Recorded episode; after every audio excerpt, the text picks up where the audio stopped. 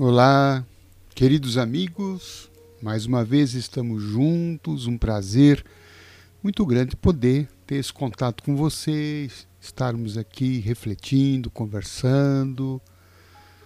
E de alguma forma temos um contato, né?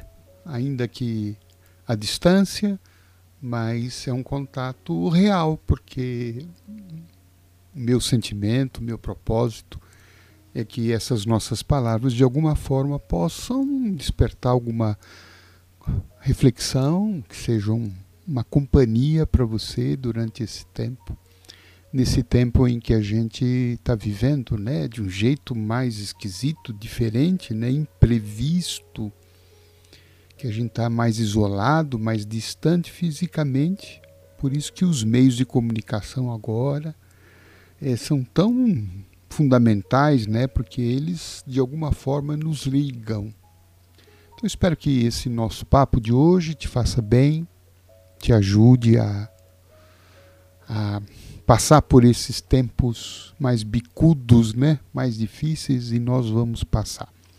Eu sou José Carlos De Luca, me apresento para aqueles que estão sintonizando o programa pela primeira vez. Sou escritor, orador, Falamos sobre temas ligados à espiritualidade, ao Evangelho, sempre trazendo uma proposta não de fazer adeptos, né? mas de trazer uma mensagem que faça bem ao nosso coração, que nos ajude a viver melhor. Hoje eu trouxe uma das reflexões que fizemos em um dos nossos livros. O livro é Pensamentos que Ajudam. E há um capítulo aqui que eu escolhi que ele tem por início um pensamento do escritor Fabrício Carpinejar, escritor gaúcho. E, e ele escreveu o seguinte: o que nos faz viver é a esperança. É não querer nunca se despedir, é não se entregar. Vou repetir esse pensamento que eu acho muito bom para esse momento de agora, né? O que nos faz viver é a esperança. É não querer nunca se despedir, é não se entregar. Pensamento quase que profético dele, né? Porque como sobreviver hoje sem pensar na esperança? Na esperança de que esses tempos difíceis irão passar, que a pandemia irá passar, que a gente vai ter a nossa vida restituída né, na sua integralidade que a gente vai voltar né, a se encontrar, a se abraçar. É isso que nos faz suportar esses dias de isolamento, dias de medo, dias hum, de aflição. É esperança. É esperança. A espera de um dia melhor não de um dia perfeito, mas de dias melhores. Isso que nos, particularmente a mim, me dá um alento, né? no sentido de entender, não, esse tempo de agora é um tempo passageiro. É um tempo que não veio para ficar. É um tempo que veio para transformar. Assim como nós temos na natureza, né, as estações, o verão, o inverno, o outono, a primavera, assim como nós temos dias de sol, nós temos dias de chuva, dias de frio, dias quentes. E a gente vai se adaptando a essas coisas.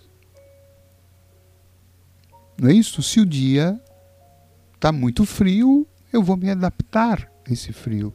Eu não vou brigar com, com esse com o frio. Porque não adianta. O frio não vai dar a mínima para nós, não é? Eu vou me aquecer, vou colocar uma blusa, vou me agasalhar e vou esperar aquele tempo que eu gosto. Vamos imaginar que seja o verão. Vai chegar o verão. Vai chegar o dia que você vai à praia, que você vai poder tomar sol. Não é isso? Que você vai ver o céu azul. Mas enquanto esses dias não chegam, a gente vai aprendendo a lidar com esses dias mais difíceis. É claro que tem gente que gosta do frio, tudo bem. Né? Curte o frio. Né? E quando chegar o verão, né? aprende a lidar, a viver com o verão, sem muito sofrimento, sem muito drama, sem muita queixa. Então eu creio que nós estamos vivendo um tempo espiritual de recolhimento, um tempo espiritual de reflexão, um tempo espiritual em que a gente tem que olhar mais para dentro, tem que rever um pouco a nossa vida, tem que desacelerar, tem que saber aproveitar essa pausa. Não é isto? Depois virão dias melhores. E se a gente souber aproveitar bem, a gente sai dessa para esses dias melhores com uma cabeça, né, até para poder valorizar tudo aquilo que virá depois. A gente aprende muito por contrastes, né? Quanta coisa que a gente está aprendendo agora, né? E que a gente às vezes nem se dava conta ou até reclamava. Nossa, nossa, tem que trabalhar hoje. Agora, a gente daria tudo para poder sair de casa para ir para o trabalho, né? Como aquela rotina que muitas vezes a gente criticava, como ela né, não era tão ruim como a gente dizia, né? Eu penso que às vezes a gente é um eterno insatisfeito, né? A gente está sempre reclamando. É claro que esses tempos aqui que a gente está vivendo são tempos difíceis, não há dúvida. Mas eles vieram com o propósito de ensinar alguma coisa para nós. Por que, é que Deus está permitindo isso? Porque ele foi tirar férias, esqueceu da gente, deixou a gente nesse caos? Não. O Espiritismo nos diz, nos ensina que Deus permite essas situações para que nós possamos extrair delas ensinamentos para que a gente se torne mais consciente, para que a gente amadureça, para que a gente cresça, para que a gente se torne uma pessoa melhor.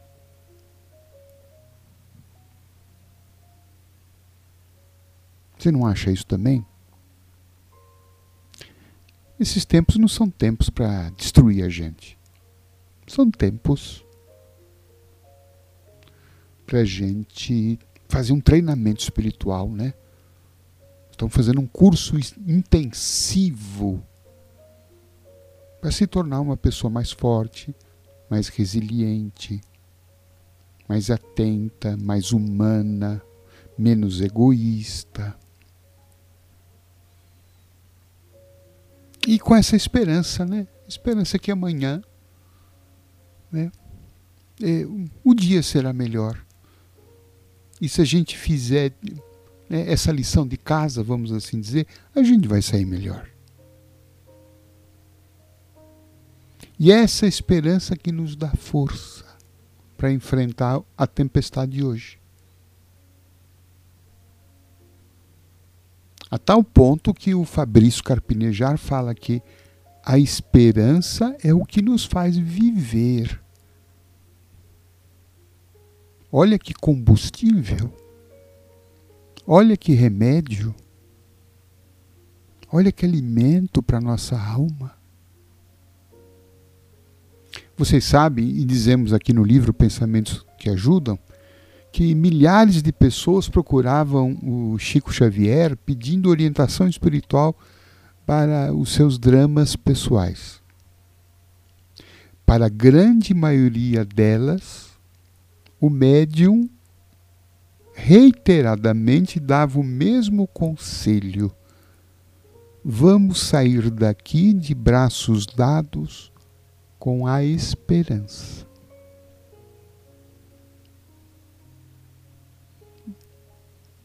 Vamos sair de braços dados com a esperança. Acho que é um conselho ótimo para a gente hoje, né? Porque às vezes a gente está agarrado hoje ao desespero, à aflição, ao pânico, não é? ao sentimento de impotência. Há uma ideia de que a gente já não vê um amanhã melhor. E aí a gente se, se sentencia a viver numa prisão né, perpétua de sofrimento. E nós escrevemos no livro que sem esperança a gente não luta. Por que, que eu vou lutar se eu não tenho esperança que amanhã vai ser melhor? E se eu não luto, eu não tenho um amanhã melhor. Não porque eu não o teria, mas porque eu não lutei. Sem esperança, a gente se entrega facilmente. A gente passa a viver lamentando. Fica com a mente fechada, a gente, sabe, a gente fecha, a gente trava, porque a gente já se decretou: eu não tenho um amanhã. E se eu decretei já isso para mim, se eu já fiz previsões catastróficas para mim, se eu já estou me vendo ali doente, infectado, não resistindo à doença, morrendo, deixando os filhos, deixando a família. Olha, gente, a gente tem uma grande chance de acabar se tornando profeta, né? de nós mesmos. Porque a falta de esperança, ela não é apenas um, uma ideia que está na minha mente, é uma ideia que está na mente, mas que pode se irradiar para o corpo. Tudo que acontece na minha mente acontece no meu corpo. Por isso que as estatísticas dizem que as pessoas otimistas costumam ter melhores condições de saúde do que as pessimistas.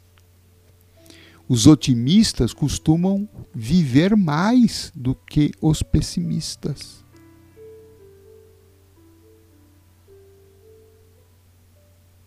Os otimistas costumam se recuperar, quando ficam doentes, se recuperar mais rapidamente do que os pessimistas. Por quê? Porque com a mente sã, o corpo também se torna sadio. Aliás, esse é um dos provérbios mais antigos da humanidade. Não existe doenças, existem doentes. E muitas vezes a minha doença começa na mente. A mente desesperada, a mente aflita, a mente em pânico. Tudo isso se comunica para o corpo. Óbvio, eu não estou querendo dizer que a gente não possa, né, nesses tempos que estamos vivendo, não possa ter, sentir uma preocupação, né, uma certa angústia, uma aflição. Isso é normal, é humano diante desse cenário né, que nós estamos vivendo. Só que o que nos compete, e aí, então aí nós podemos agir, como é que a gente reage a tudo isso? Porque se a gente for dar guarida, se a gente for acolher, se a gente for permitir, nós vamos mergulhar numa lama de pensamentos e sentimentos negativos e isso vai nos afundar. Vai afundar a nossa saúde mental, a nossa saúde emocional e, consequentemente, a nossa saúde física. É sempre importante a gente lembrar que eh, o grande problema da vida talvez não seja tanto o que nos acontece, mas como nós reagimos ao que nos acontece. E aqui então no livro Pensamentos que Ajudam, eu conto, eu relato uma história contada pelo próprio Fabrício Carpinejar, a história da Léa Chagas. Preste atenção o que aconteceu com a Léa. Ela ficou 66 dias internada, uma semana de coma, 40 dias de UTI, enfrentou duas paradas cardíacas e sofreu duas amputações. Olha o que essa mulher passou. Quando acordou, sabendo de tudo o que tinha acontecido, ela não se lamentou. Abriu um largo sorriso e falou: Fui feliz de um jeito. Agora vou ser feliz de outro jeito. Que lição que essa mulher está nos dando, não é? Fui feliz de um jeito. Agora vou ser feliz de outro jeito. E olhem, ela ficou com as duas pernas amputadas, parada cardíaca. E quando tomou conhecimento disso, ela procurou escolher uma alternativa positiva. Certamente ela deve ter sentido, certamente ela deve ter lamentado o que ocorreu, mas ela não se fixou nesse ponto de vista. Não, eu vou ser. Até agora eu fui feliz. Agora eu vou ser feliz de uma outra maneira. Eu vou ter que aprender como é, como é que eu posso ser feliz mesmo estando com as duas pernas amputadas. E eu pergunto a você: é possível ser feliz? Eu creio que sim. Dependendo da maneira como a gente reage, é possível eu creio que essa mulher tem uma esperança muito grande. Ela tem esperança que ela pode ser feliz, mesmo com as pernas amputadas. É claro, ela vai ter limitações, ela vai ter dificuldades. Mas isso não impede a felicidade. Às vezes a gente tem as duas pernas, e isso não quer dizer que necessariamente nós somos felizes. Às vezes a gente tem saúde, tem recursos, mas não é feliz. O que me dá a nítida certeza de que felicidade ela está muito mais ligada à nossa maneira de enxergar as coisas. É um jeito feliz, é um olhar feliz, é uma cabeça feliz. É uma cabeça que não faz de uma dificuldade uma derrota. Que não faz de uma doença um atestado de óbito. Que não faz de um problema um drama mas que vê em cada situação, em cada obstáculo, uma oportunidade de encontrar felicidade, encontrar um jeito de superação, um jeito de lidar melhor com, com aquele problema.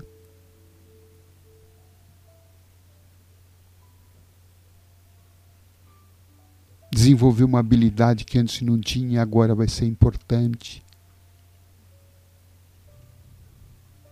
Para poder lidar com esse desafio. Então, nós vejamos, né? É, eu tenho certeza que essa senhora Leia gostaria de sair do hospital em total condição de saúde.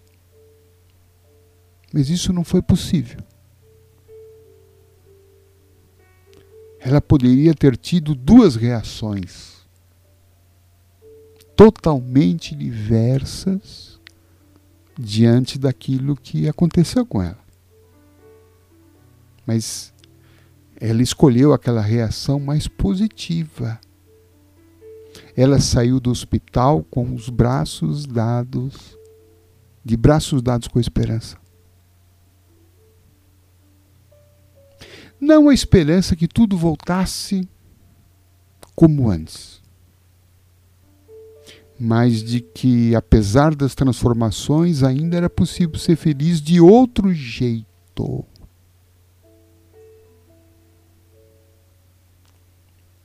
Eu acho muito importante esse aspecto, né? Porque tem muita gente falando assim: ah, eu não vejo a hora que minha rotina volte, eu quero voltar a ser o que era antes.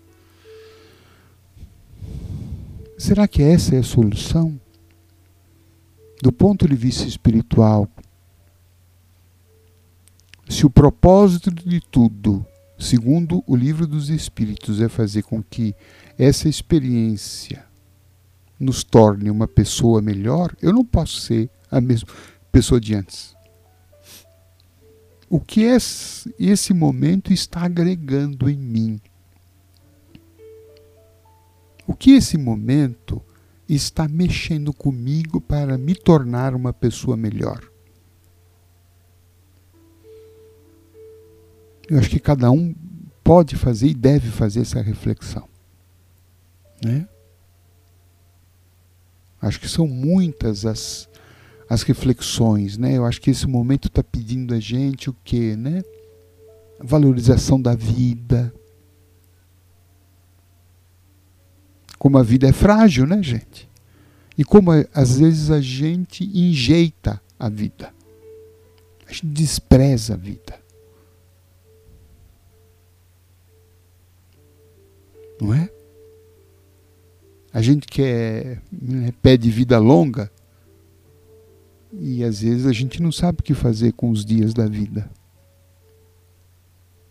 Como a gente se queixa